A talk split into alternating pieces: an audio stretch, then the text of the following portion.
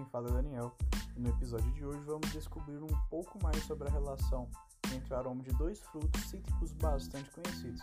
Bem, eu gostaria de iniciar o nosso podcast perguntando a você, meu caro ouvinte, se você alguma vez na vida já se perguntou se existe alguma relação entre o aroma do limão e da laranja, então, caso essa sua resposta seja sim e você pertence ao grupo de pessoas que acreditam que os aromas dessas frutas possuem de fato algo em comum, saiba que você está correto.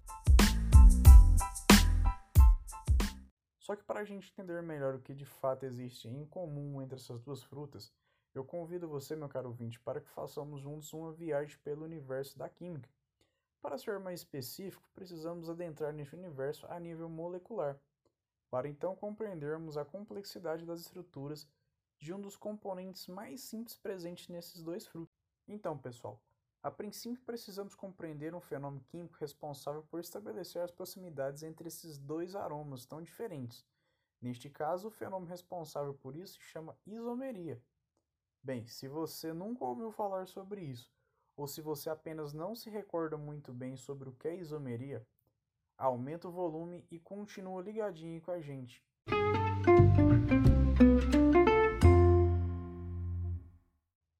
Galera, de maneira geral, a isomeria é um fenômeno que ocorre quando duas ou mais substâncias químicas apresentam a mesma fórmula molecular, contudo não possuem formas estruturais iguais, são diferentes. Ou seja, a isomeria ocorre quando diferentes substâncias são constituídas pelos mesmos elementos nas mesmas proporções, mas contudo, mesmo compartilhando da mesma composição e os elementos que se constituem são organizados de diferentes maneiras no espaço, conferindo a elas propriedades e características diferentes. Bom, na natureza existem diferentes tipos de isomeria. Então, dessa forma, determinadas substâncias podem ser isômeros de cadeia, isômeros de função e isômeros ópticos, dentre outras formas. Entretanto, a que nos interessa neste momento é a isomeria óptica, pois ela é responsável por atribuir o aroma destes frutos. Meus caros ouvintes, se você já ouviu falar no termo isomeria óptica e você relacionou esse fenômeno com a luz, saiba que você acertou. De maneira geral, a luz é uma onda eletromagnética que se propaga em linha reta. Contudo, na natureza existem algumas substâncias que têm a propriedade de desviar essa luz de seu plano de vibração. Essas substâncias são denominadas opticamente ativas. Deste modo, a isomeria óptica ocorre graças à capacidade que algumas moléculas possuem de conseguir desviar a luz para diferentes direções. Assim, podemos concluir que duas ou mais substâncias são consideradas isômeros ópticos quando elas possuem a mesma forma molecular, contudo são capazes de desviar a luz que se propaga em linha reta para os lados opostos, ou seja, uma desvia para a direita e a outra desvia para a esquerda. Agora, se você é uma pessoa curiosa, nesse exato momento você deve estar se perguntando: por que algumas substâncias possuem essa capacidade enquanto as outras não?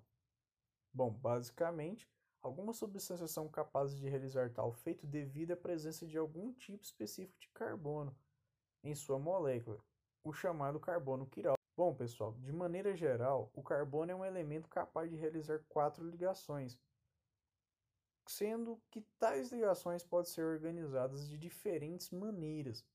Porém, quando o carbono se liga a quatro ligantes distintos, ou seja, ela se liga a quatro elementos diferentes, ele é chamado de carbono quiral e faz com que a molécula a qual pertence torne-se uma molécula assimétrica.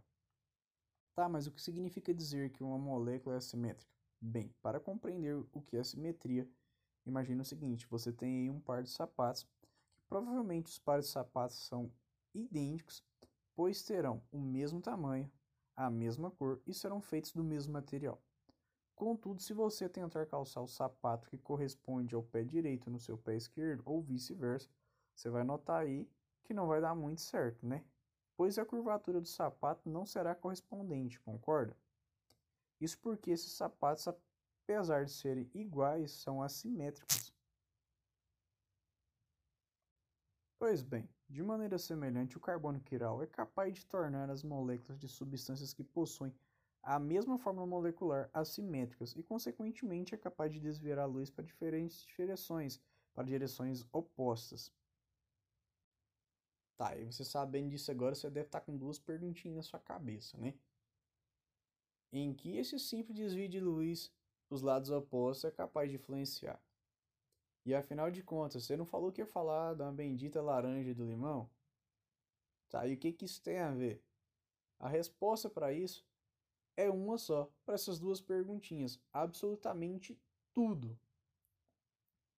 Pois essa pequena diferença nas moléculas das substâncias é capaz de produzir diferenças extremas, como no caso da laranja e do limão. De maneira geral, a laranja e o limão possuem a mesma base química, que é o composto limoneiro. O limoneiro é uma substância química orgânica de forma molecular constituída por 10 carbonos e 16 hidrogênios e é uma substância bastante volátil, ou seja, ela evapora com bastante facilidade, o que faz com que essas frutas tenham um aroma tão intenso. Sendo a substância responsável pelo aroma do limão a substância S-limoneiro, capaz de desviar a luz para o lado esquerdo, e por sua vez a substância química responsável pelo aroma da laranja é a R-limoneiro, capaz de desviar a luz para o seu lado direito. Bem, pessoal, por fim, sabe o que é mais interessante nisso tudo? É o fato que, em muitos casos, se que submetemos tais substâncias a análises laboratoriais realizadas com equipamentos de ponta, tais diferenças podem passar despercebidas. Contudo, o olfato humano e de muitos animais são capazes de percebê-las. Legal, né?